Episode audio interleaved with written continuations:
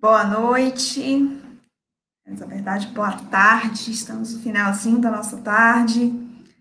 Estamos começando mais uma palestra espírita aqui da Sociedade de Estudos Espíritas de Vitória da Conquista, CEVIC. E hoje vamos ter palestrante, o Ricardo Ferreira, e ele vai estar falando com a gente sobre, fazendo as reflexões sobre o controle universal do ensino dos espíritos. Mas antes, para que a gente possa começar e para que o nosso palestrante possa bem conduzir, gostaria de convidar a todos para que a gente possa estar em prece, para que a gente possa fechar os nossos olhos, elevar os nossos corações, levar as nossas mentes ao Pai, neste mês que dá início ao ano, mesmo sabendo que o tempo ele é muito relativo, mas como nós precisamos dessa divisão para podermos nos programar enquanto pessoas encarnadas, que a gente possa ter esse próximo ano, o próximo mês, os próximos dias, as próximas horas dedicadas a fazer o bem dedicadas ao amor que nosso Senhor Jesus veio nos ensinar. Que neste momento, os nossos benfeitores espirituais que regem a nossa casa espírita possa bem conduzir o nosso irmão Ricardo Ferreira para que ele possa ser inspirado da melhor forma e assim trazer para todos nós os conhecimentos, os momentos de reflexão e principalmente que suas palavras toquem os nossos corações rumo à nossa mudança interna. Que a paz, que o amor, que a espiritualidade possa estar sempre conosco, hoje e sempre. Bezerra de Menezes, ele tinha dito Acendamos a luz dos, dos ensinos divinos para que a Terra se torne sol radioso no infinito, conduzindo uma família humana integrada nos princípios da vida em hosanas ao seu Criador. Para que a gente possa, né, para que a gente possa compreender um pouco sobre essas reflexões, convido Ricardo Ferreira. Ricardo, boa tarde, boa noite, seja muito bem-vindo à nossa casa e que o nosso Pai possa estar bem conduzindo você nessa palestra. Muita paz. Muita paz, Cida. Queridas irmãs, queridos irmãos, provenientes do mesmo amor, filhos do mesmo divino coração, que Deus nos abençoe e Jesus em nossa consciência seja a nossa paz. Não há fé inabalável, exceto a que pode olhar a razão face a face em todas as épocas da humanidade.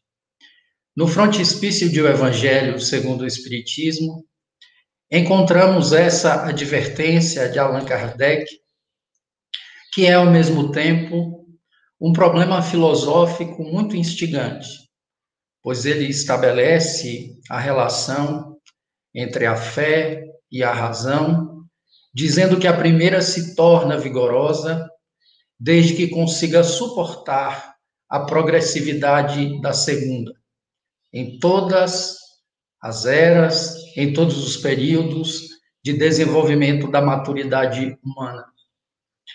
O problema da razão proposto por Kardec é interessante, sobretudo quando nós nos lembramos que o conceito de fé raciocinada que ele elabora é um conceito híbrido, posto que as duas categorias que o formam são, em sentido comum, divergentes. Porque a fé, conforme esse mesmo senso comum, consiste em acreditar. E é procedimento indispensável ao ato de raciocinar o duvidar. Duvidar estabelece por parte do indivíduo que raciocina um senso crítico. Portanto, esse senso crítico, ou desse senso crítico, depende o ato de raciocinar, o emprego, portanto, da razão.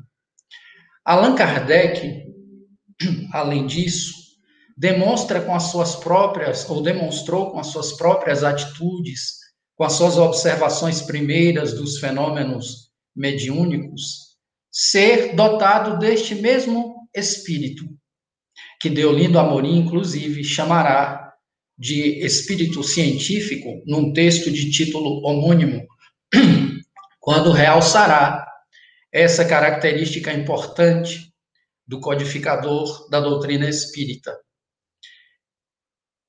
Para tanto, ou melhor, refletindo essa postura crítica, Allan Kardec elabora um método sobre o qual se erige todo, toda a estrutura do edifício espírita.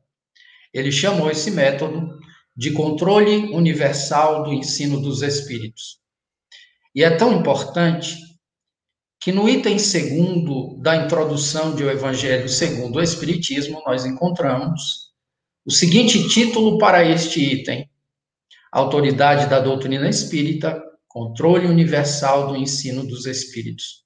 Em cerca de 22, 23 itens, Allan Kardec desenvolve um raciocínio acerca do universal do ensino dos espíritos, que serve, ou pelo menos deveria servir, para que todos nós espíritas o revisita, revisitássemos sempre, a fim de construir o nosso senso crítico, de mantê-lo ao longo do tempo e sermos capazes de estabelecer uma, uma relação com a mensagem dos espíritos mediada pelo bom senso, mediada pela sensatez, a fim de que nós não sejamos indivíduos crédulos, sem o menor escrúpulo metodológico e nos deixemos enganar por, por quaisquer mensagens, posto que a importância do controle universal do ensino dos espíritos não se adstringe a procedimentos intelectuais de compreensão da doutrina. É ele que nos fornece solidez para a construção da nossa compreensão ético-moral da doutrina espírita e, por conseguinte, das nossas atitudes práticas, ou, numa visão aristotélica, praxeológicas, posto que são ações mediadas por uma consciência que tem um, uma total compreensão dos princípios, dos valores, os quais esposa e os quais propugna. Nesta noite, portanto, a nossa intenção durante esses primeiros minutos é fazer uma breve meditação acerca do controle universal do ensino dos espíritos, ressaltando alguns poucos pontos seus sobretudo universalidade e concordância. Antes disso, realizando uma análise sobre o conceito de razão, conceito de fé raciocinada, para, por fim, compreendermos a importância do controle universal do ensino dos espíritos para a renovação das nossas práticas morais, tanto do ponto de vista individual quanto do ponto de vista coletivo. Neste momento, lembro-me que na introdução de um livro chamado Eclipse da Razão, o filósofo alemão Max Horkheimer faz uma reflexão importante que, nada obstante nós não a sigamos de maneira fidedigna, serve para, de maneira similar, alicerçarmos as nossas primeiras ideias sobre o conceito de razão. Max Horkheimer vai dizer que ao se perguntar ao homem comum o que é a razão, em geral, a resposta é um grande silêncio. E não porque o indivíduo ganhe tempo com esse silêncio para elaborar um conceito complexo, mas porque lhe parece que o conceito de razão é uma obviedade. De fato, de acordo com o senso comum, todo indivíduo sabe ou imagina saber o que é a razão. Mas dentro do conteúdo da razão, além de, de pensarmos que sabemos o que é a razão, imaginamos todos que temos bom senso. René Descartes, no seu célebre discurso do método, discurso sobre o método, vai dizer, mais ou menos nos seguintes termos, que o bom senso é a coisa mais bem repartida do mundo. Porque mesmo os indivíduos difíceis de serem agradados nas outras coisas, imaginam ter, não precisar de mais bom senso do que aquele que já tem. A ironia de Descartes desnuda a nossa característica de imaginar que a nossa racionalidade, a nossa inteligência é suficiente para a compreensão de todas as coisas, e quando é elevada a um nível de exacerbação egoística, o indivíduo chega a dispensar as opiniões dos outros, imaginando que é capaz de per si compreender todas as coisas e que os indivíduos, os demais, sobretudo aqueles de menos cultura, não têm qualquer contribuição a dar ao seu patrimônio intelectual. Mas a razão, de fato, não é um conceito tão óbvio quanto parece.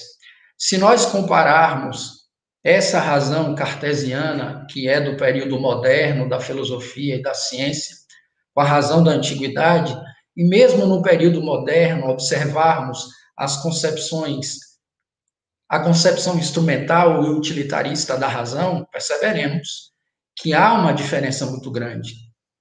A razão para Descartes, como elemento importante do pensamento, abre as portas ao entendimento da realidade. Lembremos que nesse mesmo discurso sobre o método, René Descartes dirá que reside na interioridade do sujeito um malangenie, um gênio mau, que o induz a erro todas as vezes que ele empreende um esforço de raciocínio para compreender alguma coisa.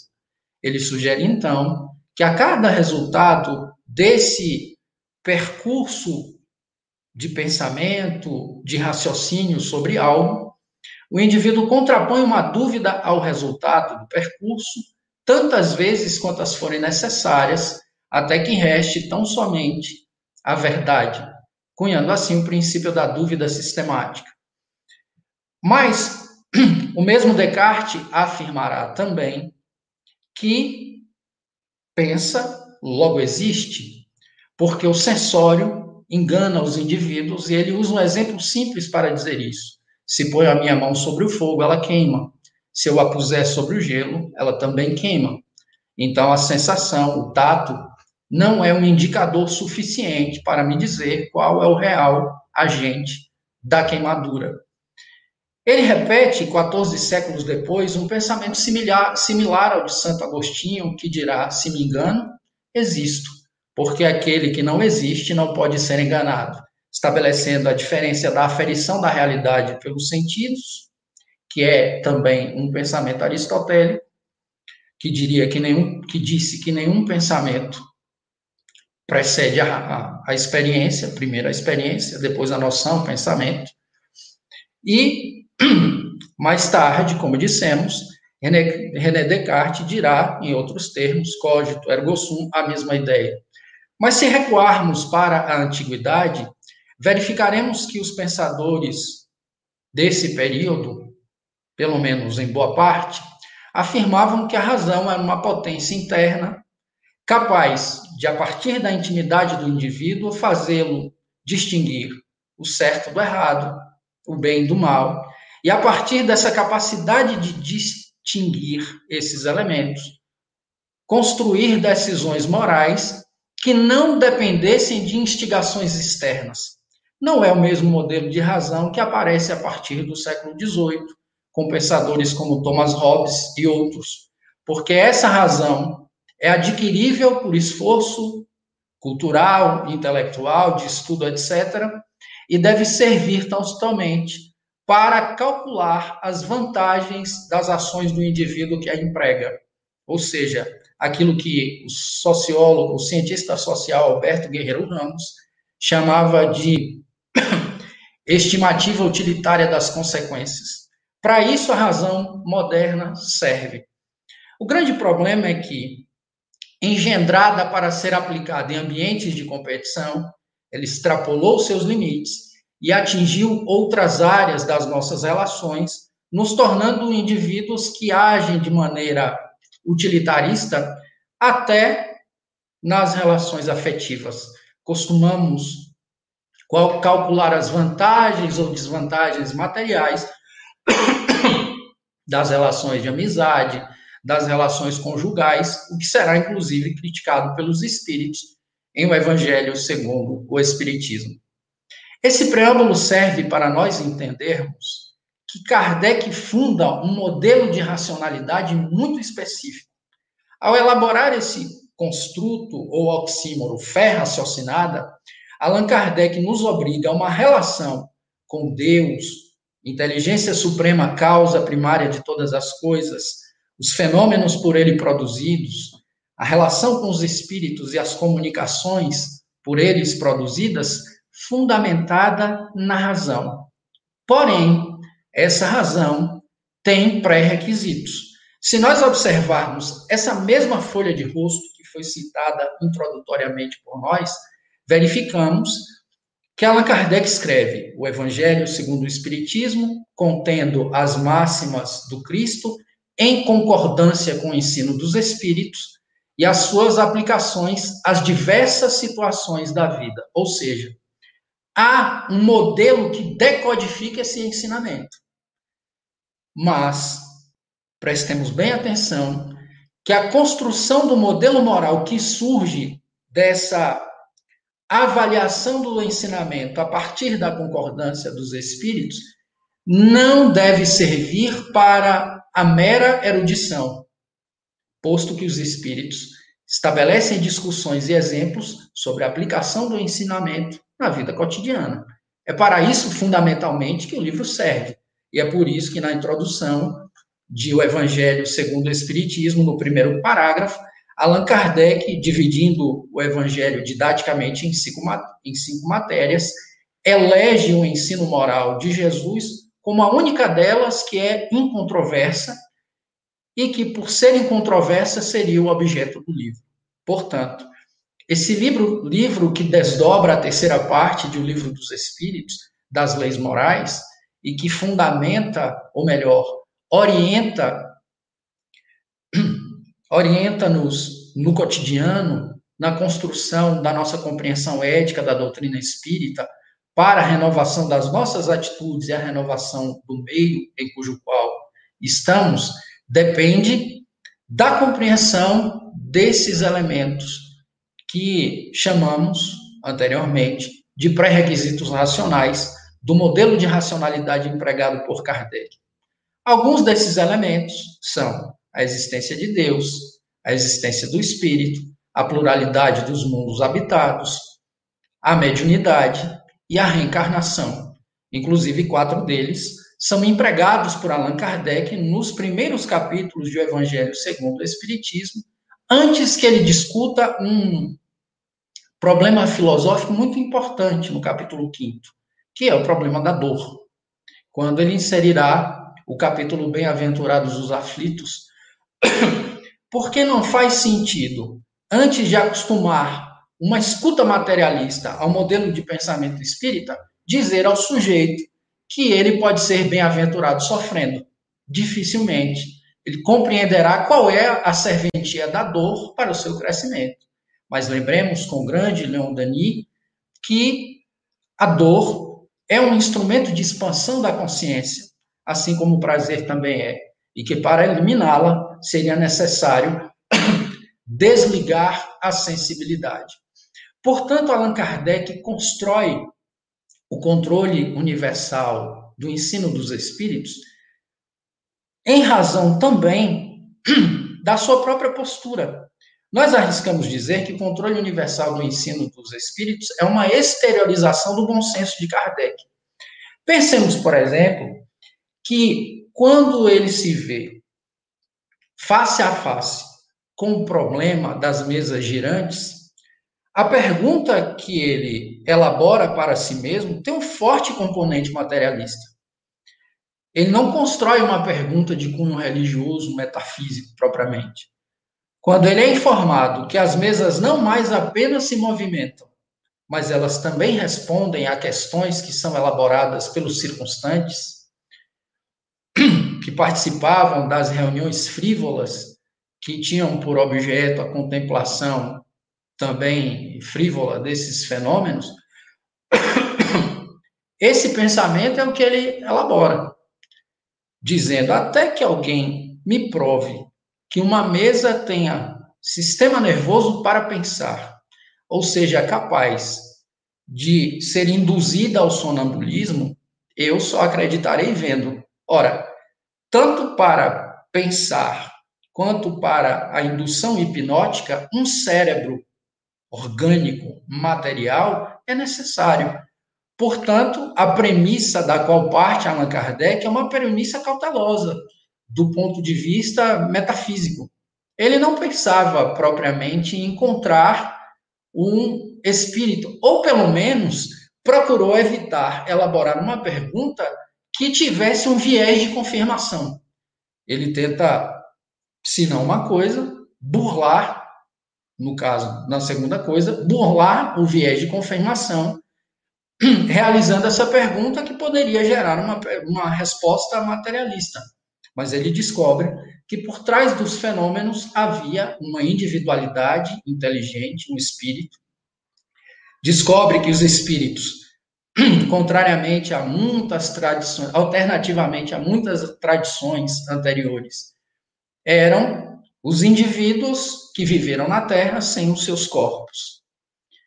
Allan Kardec, depois desses primeiros passos, realiza um longo percurso investigativo. E nesse percurso investigativo, ele respeita a universalidade e a concordância dos ensinos dos espíritos. Quando nós observamos, por exemplo, o texto que trata do controle universal do ensino dos espíritos, que é o item 2 da introdução do Evangelho segundo o Espiritismo, observamos que a, a premissa do raciocínio de Kardec é que se Deus escolhesse um homem apenas para ser o revelador da verdade, essa escolha seria em si mesma débil para o propósito de renovar a humanidade pelo conhecimento do mundo invisível. Deus, então, aciona a ação orquestrada dos espíritos para que, de polo a polo, comecem a se comunicar por intermédio dos indivíduos que tinham a condição de percebê-los em algum nível e traduzir o seu pensamento por meio de comunicações, que atualmente nós chamamos de físicas ou intelectuais, e nesse segundo grupo estão a psicografia, a psicofonia, a psicopictografia, a psicopictoriografia, que é o desenho mediúnico, e outras tantas modalidades que serviram de opção predileta a Kardec. Diferentemente, por exemplo, dos investigadores da escola britânica, Allan Kardec tinha preferência pelos médiums de efeitos intelectuais porque os efeitos produzidos pelos, pelos espíritos nesse tipo de fenômeno eram formavam conteúdos mais complexos, mais capazes de mostrar a elaboração de um pensamento mais completo, mais sofisticado, enfim. O que importa é que, na universalidade, Allan Kardec observa a confluência do pensamento que esses espíritos produzem por médiums diferentes em vários pontos do globo. E ao longo do tempo, ele chega a dizer um pouco mais à frente, já discutindo a concordância, que o ponto de vista sobre o qual estava fundado lhe permitia observar o movimento sutil dos espíritos, promovendo a influência por meio dessas comunicações, e que só mais tarde por meio da observação da concordância majoritária do ensinamento sobre pontos fundamentais da doutrina espírita, era possível fazer esses conhecimentos convergirem para um todo bem acabado, robusto, etc., e fazer com que esses indivíduos que não perceberam que produziram anteriormente percebessem só depois que haviam também feito, ou por seu intermédio, os espíritos teriam feito ou produzido instruções similares àquelas que eles viam então compiladas nos livros, na revista espírita, etc., ou, portanto, nos compêndios doutrinários, tratando do mesmo assunto. Porém, quando ele trata da universalidade da concordância, ele se refere aos princípios fundamentais da doutrina espírita. Porque a função do controle universal do ensino dos espíritos é permitir que a propugnação da doutrina espírita seja rígida, saudável, firme, permite que ela seja preservada ao longo do tempo e também dá sustentação ao desenvolvimento da renovação da conduta moral dos indivíduos que são os profitentes da doutrina espírita. Então, a universalidade, como se vê na ciência comum, vai sendo construída ao longo do tempo, mas ela depende também do conceito de concordância. Porque Kardec chega a afirmar que, se sobre um ponto da doutrina espírita, dois médiums ou mais tiverem opiniões convergentes, mas eles fiz, fazerem, mas se eles fizerem parte do mesmo núcleo, isso ainda não é um item de confiabilidade, porque eles podem se influenciar mutuamente. O que, e abrimos só um parêntese para, para refletir sobre isso, traz algumas reflexões importantes para a modernidade, visto que as distâncias são encurtadas pela tecnologia da informação. Mas isso é conversa para um outro momento. O que importa é que, se alguém no conjunto dessas comunicações, no mundo inteiro, apresentasse uma ideia muito divergente, um sistema excêntrico, uma teoria divisionista, sectarista, etc., essa teoria seria engolida pela majoritariedade ou hegemonia do ensino produzido por uma massa de outros espíritos que apresentavam, que apresentassem ideias maciças e massivas que contrapusessem esse, esse outro sistema estranho, esdrúxulo, etc. Esse raciocínio empregado por Kardec vale para os dias de hoje, porque nós necessitamos construir o mesmo tipo de filtro. E nesse particular, queremos voltar a um ponto do início, que é o, o que Resumidamente, Deolinda Amorim chama de espírito científico de Kardec. Porque nós podemos encontrar na construção do controle universal do ensino dos espíritos esses componentes da personalidade científica do codificador. O primeiro desses elementos, segundo Deolindo Amorim, é a serenidade. E a serenidade, na matriz do texto de Deolindo Amorim, significa que Allan Kardec nem aceitava e nem rejeitava um ponto ou um fenômeno antes do exame. Allan Kardec tinha a paciência de observar o fenômeno, de perceber qual a sua fidedignidade, se o fenômeno em si era valoroso, se era indicador de veracidade, se era veraz, melhor dizendo, e depois fazia uma análise da teoria. Mas Allan Kardec tinha também domínio próprio, segundo Deolinda Amorim. E o domínio próprio de Allan Kardec se traduzia na postura de nunca se empolgar demasiadamente com os resultados das suas primeiras observações. Allan Kardec observava os fenômenos e reiteradas vezes repetia as observações, as investigações, empregava o raciocínio, que é o primeiro item do controle universal do ensino dos espíritos e sobre o qual também se fundamenta a universalidade, para poder aquilatar se era uma ideia de bom senso ou não, e, portanto, não tinha qualquer assodamento. Tinha também, segundo Deolindo Amorim, uma cautela na escolha dos textos, na escolha das mensagens produzidas pelos espíritos. Allan Kardec tinha um, um filtro bastante estreito com relação às comunicações. Percebamos que algumas que estão nos cinco livros mais conhecidos das mais de 20 obras que ele produziu, são frutos de observações que ele fez durante alguns anos na Revista Espírita. A Revista Espírita, que ele publicou durante esse período até o ano da sua morte, servia para que ele listasse ou inventariasse experimentos que foram realizados na sociedade parisiense. Ele recebia os estudos, as observações, as opiniões dos espíritos, maturava ao longo do tempo e depois registrava-as nesses livros mais importantes. O texto do controle universal do ensino dos espíritos, por exemplo, se não nos falha a memória, aparece na numa das edições do ano de 1862 da Revista Espírita, dois anos, portanto, antes do, do lançamento de O Evangelho segundo o Espiritismo. O texto Homem de Bem aparece no Livro dos Espíritos em primeira vez, depois é reproduzido em O Evangelho segundo o Espiritismo.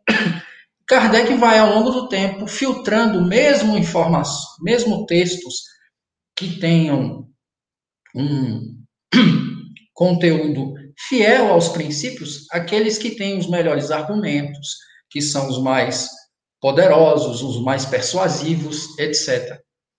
Allan Kardec também, segundo Deolindo Amorim, tinha prudência nas declarações. Aliás, essa prudência de Kardec também é a prudência que nós podemos verificar que, nas, que de maneira direta ou indireta ele atribui aos espíritos superiores quando disserta sobre o controle universal do ensino dos espíritos. Os espíritos superiores, e Allan Kardec é um, na condição de encarnado, têm a precaução de não responder qualquer coisa. Os espíritos levianos não. Tudo respondem, tudo revelam, tudo profetizam, usam datas específicas para poder tratar das suas revelações não adotando a postura que os espíritos superiores e o próprio Kardec sempre adotam, e Kardec adotava. Portanto, antes de realizar qualquer espécie de declaração, Allan Kardec tinha um bom, bom senso de pensar antes, de sopesar várias vezes, de revisar conteúdos. Lembremos que há três anos, da primeira para a segunda edição de O Livro dos Espíritos, por exemplo. E ele incansavelmente trabalhou em centenas de textos, tanto lendo quanto, aliás, textos de livros que ele leu, de correspondências, etc., para construir o conhecimento espírita. Nós, por outro lado, nem sempre temos essa postura.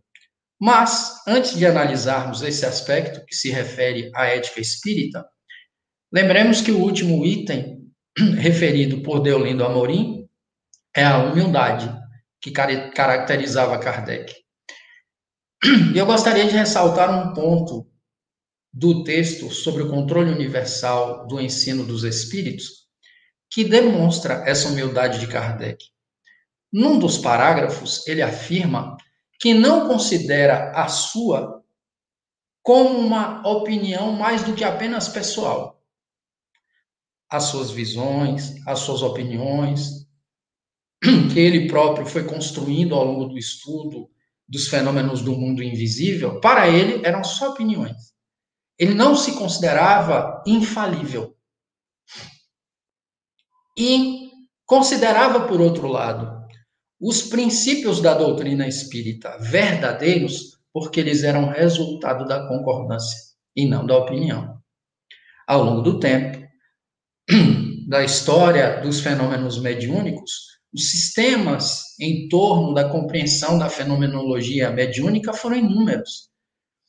Dentro do próprio movimento espírita no mundo, houve divergências, interpretações equivocadas, visões que foram construídas de forma frágil, justamente por desconsiderarem o controle universal do ensino dos espíritos, que é esse método que dá, como dissemos, segurança temporal à doutrina espírita.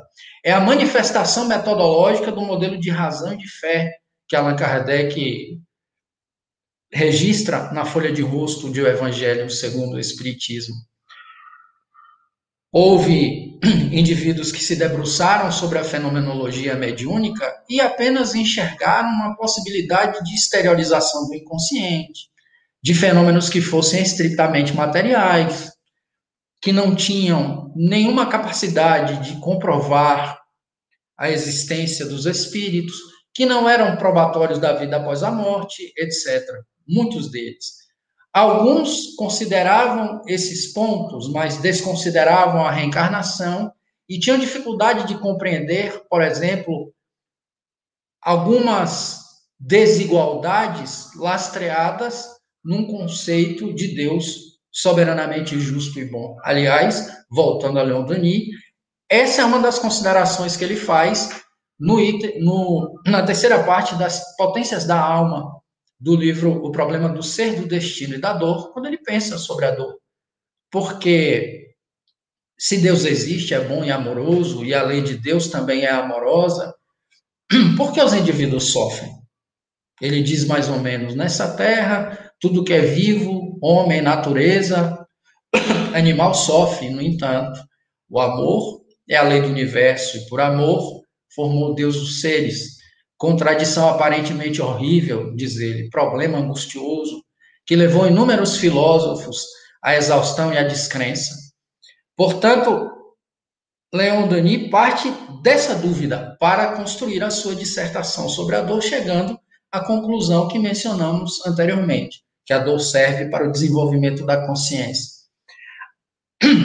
Quando Kardec se debruça sobre o ensino dos espíritos, sobre os fenômenos, e começa a receber as informações concordantes de vários pontos do globo, começa a construir os seus princípios, que fazem parte do, podemos assim dizer, alicerce epistemológico da doutrina espírita, da filosofia do conhecimento espírita. É impossível compreender a doutrina espírita sem compreender os conceitos de Deus, conforme ela apresenta, que não é um Deus antropomórfico, não é um Deus antropopático. É impossível compreendê-la sem a compreensão do espírito, da pluralidade dos mundos habitados, da mediunidade, da reencarnação e, voltamos a insistir, sem entendermos qual é o modelo de racionalidade que Allan Kardec constrói porque é um ponto fundamental que costumamos desconsiderar.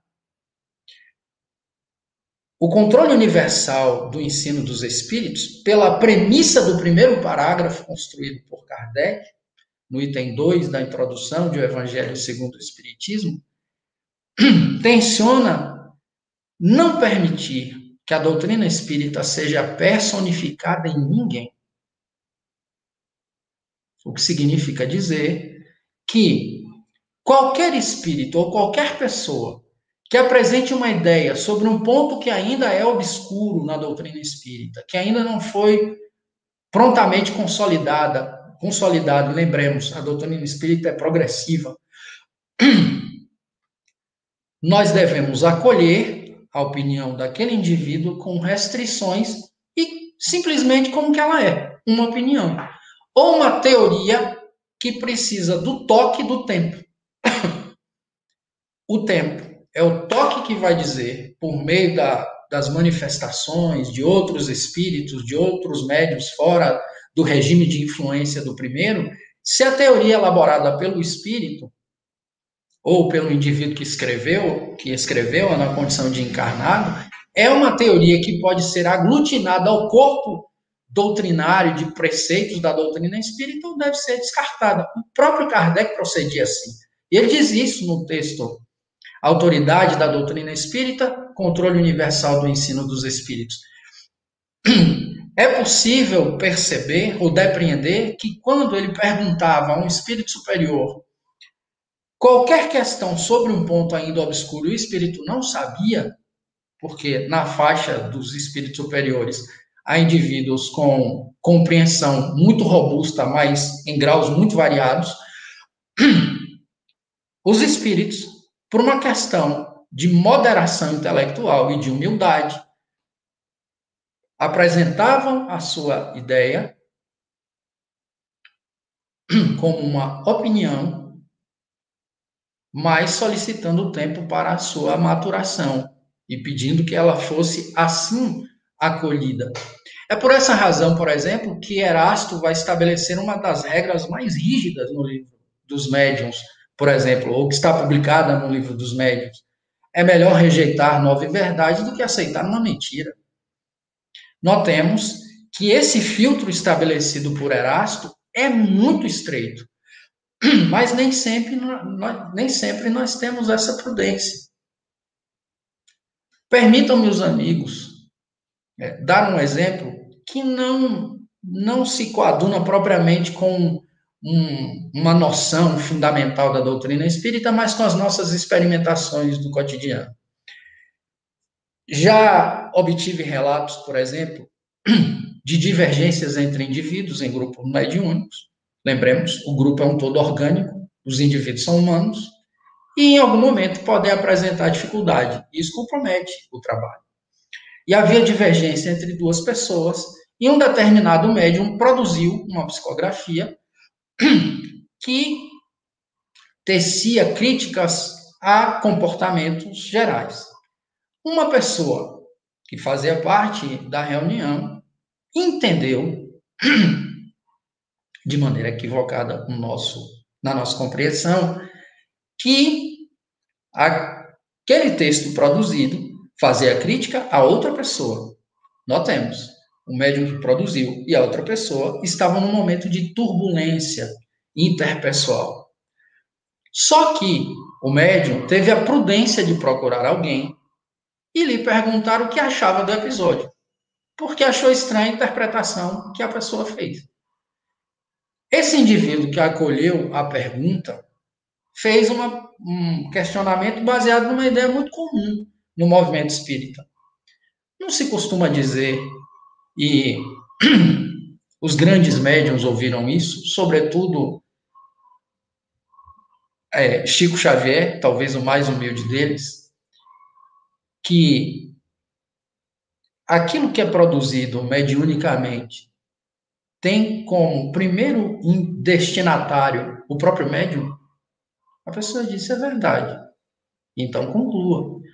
E outra coisa, por que promoveriam os espíritos um acirramento de uma divergência dentro do grupo? Reparemos, isso é um espaço microscópico de atuação. Agora pensemos em ideias que são mais vultosas, que discutem princípios fundamentais da doutrina espírita. Há um livro de José Herculano Pires chamado A Pedra e o Joio, em que ele faz uma crítica, no qual ele faz críticas muito interessantes sobre algumas dessas teorias.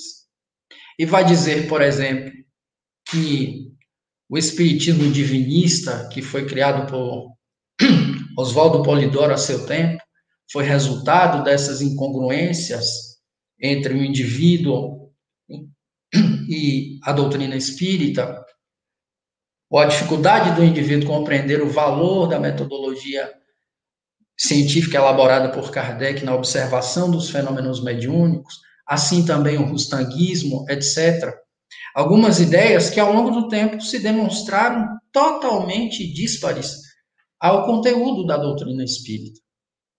Portanto, nós precisamos acolher as mensagens dos espíritos com moderação intelectual, com cautela, espírito crítico, mas lembremos, o espírito crítico não significa debater de maneira desrespeitosa, tanto para aceitar quanto para, para rejeitar a ideia produzida por quem quer que seja.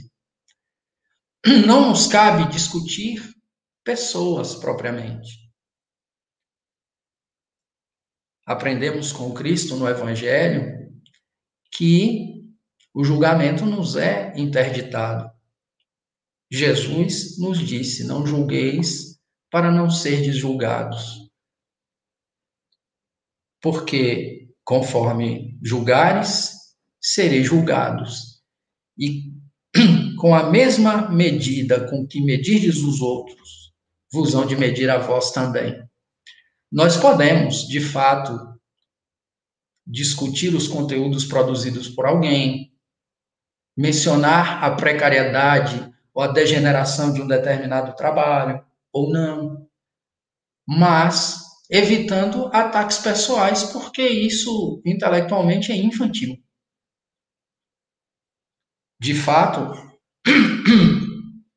as discussões na atualidade têm uma fervura, desculpe a expressão estranha, exagerada, a agressividade entre os indivíduos para discutir os temas tem extrapolado um nível que seria aceitável em debates sadios, mas nós não podemos perder como norte o esforço de tentar debater os assuntos mantendo o equilíbrio, realizando as críticas que precisam ser realizadas, mas dentro desse mesmo espírito de confronto intelectual produzido por Kardec. Alguns podem estranhar, mas no próprio item mencionado da introdução do Evangelho, ele diz isso, que uma ideia, por melhor que seja, por mais justa, não encontrará uma congregação de indivíduos em torno dela desde seu início. E é bom que aconteçam os embates desde logo cedo, porque dessa maneira se descartam as ideias ruins. Ou seja, embora ele fale das mensagens ou das ideias que são justas, belas, etc., indiretamente ele também fala das outras, que são divisionistas, sectaristas, destrutivas, ruins. E os debates em torno dessas ideias, na visão de Kardec, eram importantes. Mas para que os debates tenham uma boa fundamentação, é preciso que, dentro da doutrina espírita, nós tenhamos uma boa compreensão dos seus princípios, do controle universal do ensino dos espíritos e de mais um detalhe: a capacidade natural que a doutrina espírita tem de dialogar com as outras áreas do conhecimento. Lembremos, para que não estranhem o fato de nós dizermos que essa capacidade é natural da doutrina espírita. O espiritismo tem um forte componente racional. Com isso, nós não estamos dizendo que todos os espíritas têm mesmo, o mesmo zelo racional ou essa mesma disposição. A razão não é um fetiche, não é um totem, não é uma imagem que funciona acionada pelo pensamento mágico, pela devoção, etc. Ninguém pode ter, acender uma vela e esperar que, por meio da sua prece, a vela e a imagem, e não estamos, nesse momento, fazendo uma crítica à iconofilia, que a razão começará a funcionar simplesmente porque a pessoa pensou que a razão existe. Porque intelectualmente nós dizemos isso. Espíritas muitas vezes jactam-se do fato da doutrina espírita ser racional. Escolhi ser espírita porque a doutrina espírita é racional. Mas na hora de raciocinar, quando o indivíduo tem de resolver alguns dilemas e sente desconforto, a razão espírita não serve mais. Ela precisa servir para tratar dos assuntos mais ásperos possíveis. Porque como nós conseguiremos renovar as atitudes individuais, as instituições, não por meio de uma atitude sectarista impondo a doutrina espírita face da terra inteira, mas influenciando as ciências, a filosofia, a moral religiosa, etc., se nós não conseguimos lidar com esse com essa exigência tão comezinha da prática espírita. Raciocinar faz parte da nossa natureza. Lembremos que o espírito, quando ainda é o princípio inteligente, é exatamente isso, princípio inteligente do universo que individualizado ele ainda mantém essa condição única, ou essencial, inteligência. Todo espírito tem potencialmente inteligência, mas ela se desenvolve pela experimentação do dia a dia, pelo emprego do senso crítico, pela resolução de problemas, pelo acolhimento que nós damos às pessoas, pelo desenvolvimento da afetividade, porque não exclui a razão espírita, não exclui a afetividade, porque ela é mesclada com o conceito de fé, fé raciocinada. A fé raciocinada que levou Kardec a afirmar no frontispício de Evangelho segundo o Espiritismo. Não há fé inabalável, exceto aquela que pode olhar a razão face a face em todas as épocas da humanidade. Essas foram as nossas reflexões primeiras para essa noite. E se houver, conforme combinado as questões, nós continuaremos o nosso diálogo. Ou agora em forma de diálogo.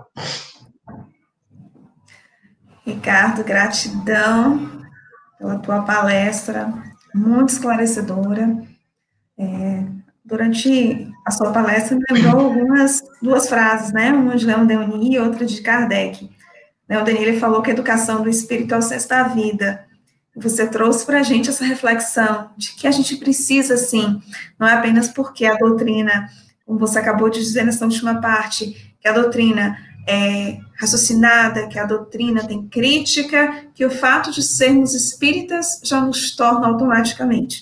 Né? Logo mais é, nas obras póstumas, Allan Kardec acaba completando essa frase, dizendo que é pela educação, mais pela que instrução, que se transformará a humanidade. Então, muito obrigada mesmo por nos levar essas reflexões e trazer isso para dentro de nós, porque cada vez que a gente ouve, cada vez que a gente para um pouco para pensar, refletir sobre isso, é um autoconhecimento, uma viagem dentro de nós. Então, só temos mesmo que agradecer. Tivemos também uma pergunta do nosso irmão Wesley Lacerda, e ele questionou o seguinte: foi feita alguma seleção dos médios para elaboração dos estudos de Kardec ou foram utilizados os que haviam na época? Allan Kardec tem alguns contatos com indivíduos que produziam fenômenos supranormais, como a Madame Pleine Maison, que produzia fenômenos por meio do sonambulismo. Sonambulismo que, podemos dizer, está dentro do campo dos fenômenos que Alexandre Aksakov, mais tarde, chamou de fenômenos anímicos. Mas também as meninas Boudet. Foi o primeiro contato que ele teve com a fenomenologia mediúnica, por meio delas. Só que é preciso perceber que ao longo do tempo do desenvolvimento do conhecimento espírita, Kardec recebia muitas correspondências dos centros espíritas que foram se abrindo na França e em outros lugares. Então, médiums em outros lugares que tomaram contato com a doutrina espírita e compreenderam que, realizando um exercício de imaginação, que o que lhes acontecia era um fenômeno mediúnico, foram começando a produzir materiais. As pessoas dos centros compilavam, ou muitos diretamente enviavam, e ele ia construindo o inventário das experiências juntamente com os, as experiências que ele realizava na própria sociedade parisiense. Os detalhes sobre a organização das reuniões, inclusive, podem ser lidos no livro dos médiuns. Allan Kardec constrói uma instrução para o funcionamento de um centro espírita. Eu gosto, inclusive, desse detalhe, porque demonstra a habilidade criativa de Allan Kardec. Ele tanto era habilidoso para falar sobre é, filosofia, sobre ciência, embora não fosse profissionalmente um cientista, para falar sobre a educação, que era a sua ciência em particular, sobre a moral religiosa, etc., quanto era cioso administrativamente.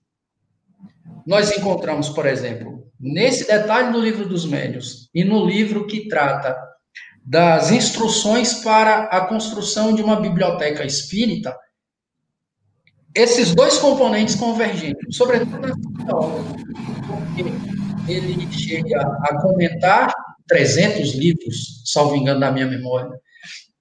Ele, no livro, insere os livros e faz pequenos comentários embaixo, inclusive dizendo que livros contrários à doutrina espírita deveriam fazer parte dessa biblioteca para que as pessoas pudessem estabelecer análises e construir um senso crítico.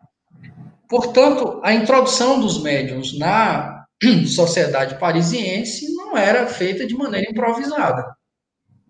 Havia certamente a inclusão, baseada nos, nos requisitos que estão lá nessas indicações que aparecem no livro dos médiuns, e ao longo do tempo, e isso também pode ser encontrado no livro Viagem Espírita de 1862, Allan Kardec passa a orientar de mais perto os espíritas desses outros centros. Nessa viagem espírita de 1862, ele visita vários centros espíritas, narra experiências muito comoventes que ele teve durante a viagem, nela nós observamos Allan Kardec publicando ou compartilhando essas instruções importantes para a construção de centros espíritas sólidos, para a manutenção e propugnação da doutrina espírita ao longo do tempo. Pronto. A nossa irmã também, a Abigail Natalícia, ela perguntou o seguinte: qual a chance da ideia em comum ser dos espíritos e não resultado de uma coincidência na influência de cada um dos médiums? Interessante a, a pergunta de, de, Abigail, porque de fato Allan Kardec não faz, por exemplo, um cálculo estatístico para chegar a essa conclusão. No livro é, Fundamentação da Ciência Espírita, de Carlos Leffler, ele afirma que outros métodos desenvolvidos mais tarde, do ponto de vista científico, são mais robustos do que o de Kardec para essa finalidade. Então, ele elenca a parapsicologia de Ryan, por exemplo, e outras ciências que se dedicaram a usar componentes estritamente científicos para lidar com os fenômenos paranormais e descobrirem se eles tratam de fato de fenômenos de indivíduos que já viveram, estão mortos, entre aspas, ou não. Acontece, porém, que, embora entendendo o raciocínio e concordando em parte, nós precisamos considerar que o conhecimento espírita é um conhecimento híbrido.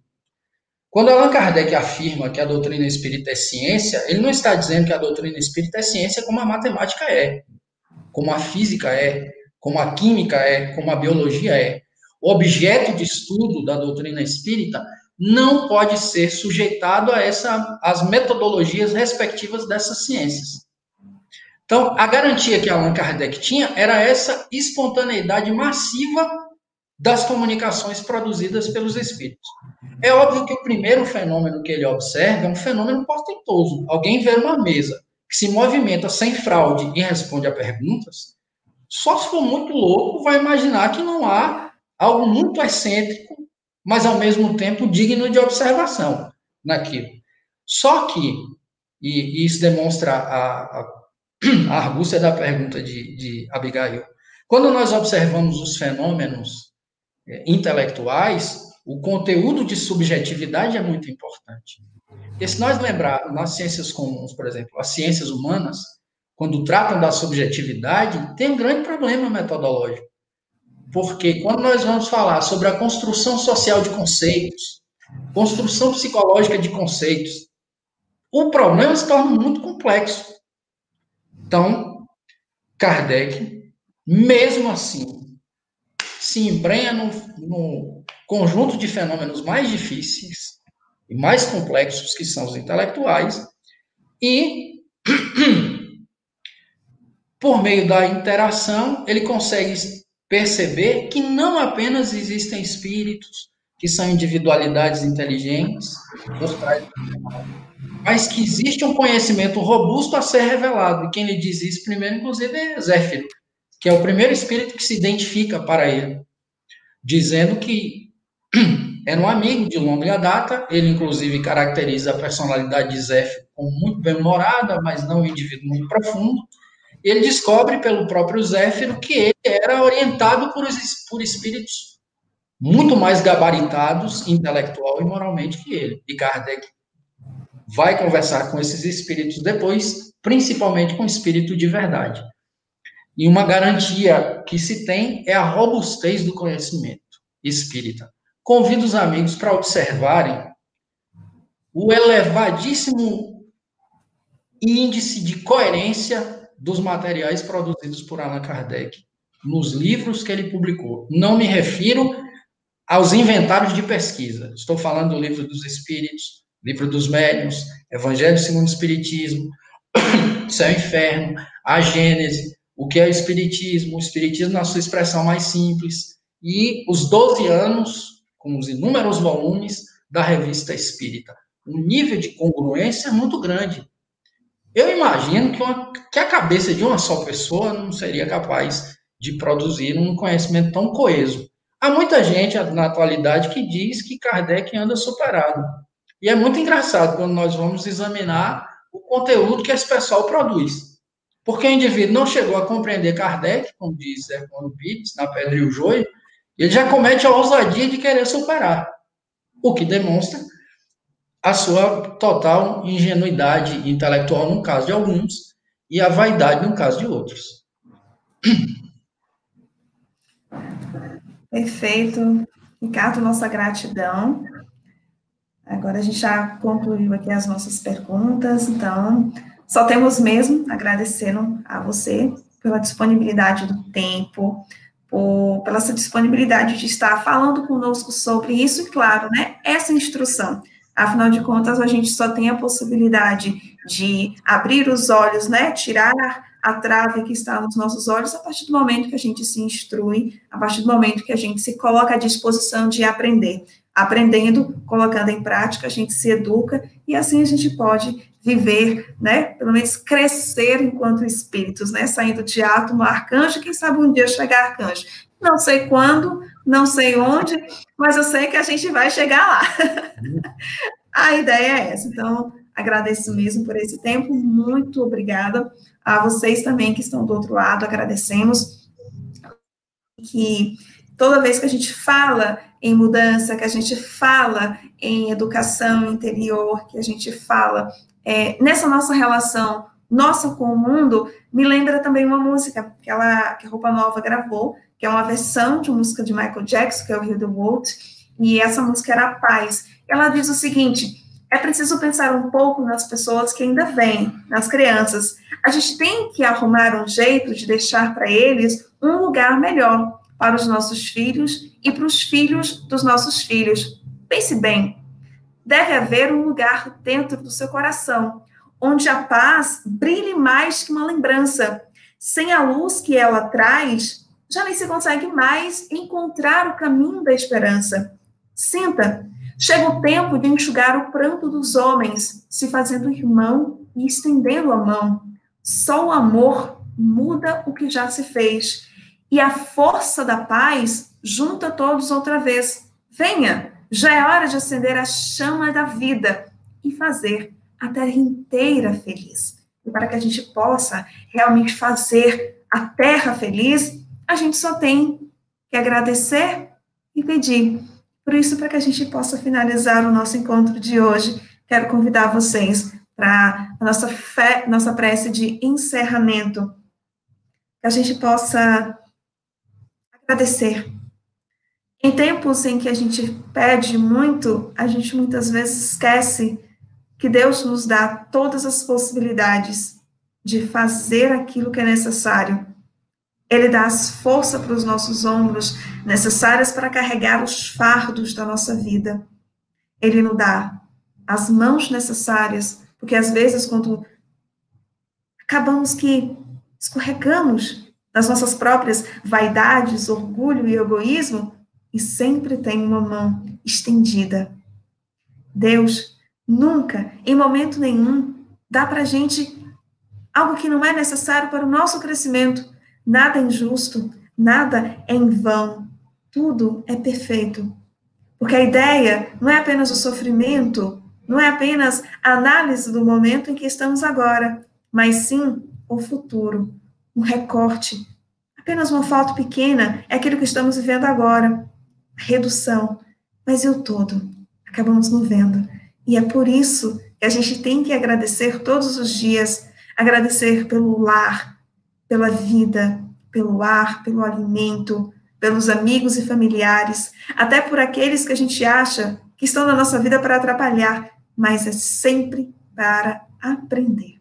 Gratidão, Senhor. Gratidão, espiritualidade. Gratidão, Jesus, por, pelo que temos, pelo que teremos, pelo que também não temos, porque tudo é para o nosso melhoramento humano. E assim pedimos por sermos ainda seres ainda tão pequenos, que precisa de tanta ajuda, pedimos ombros mais fortes para suportar as nossas falhas, para suportar os acertos e consertos que necessitamos para chegar mais perto de Ti, para seguir de fato o caminho de Jesus. Que Jesus esteja com todos nós hoje, amanhã e todos os dias da nossa vida. E na próxima semana, no dia 17 de janeiro agora, de 2021, às 18 horas, nesse mesmo horário, aqui, tanto pelo canal do YouTube, Servic TV, quanto também pela nossa fanpage no Facebook. Nós vamos ter a palestra A Paz que Todos Necessitamos, com a nossa irmã Janaína Duarte, diretamente de Maceió, Alagoas. Então, muito obrigada. Jesus abençoe e ilumine a semana de todos nós. Tenham todos uma excelente noite e até a próxima semana, se assim o Pai nos permitir. Muita paz. Até!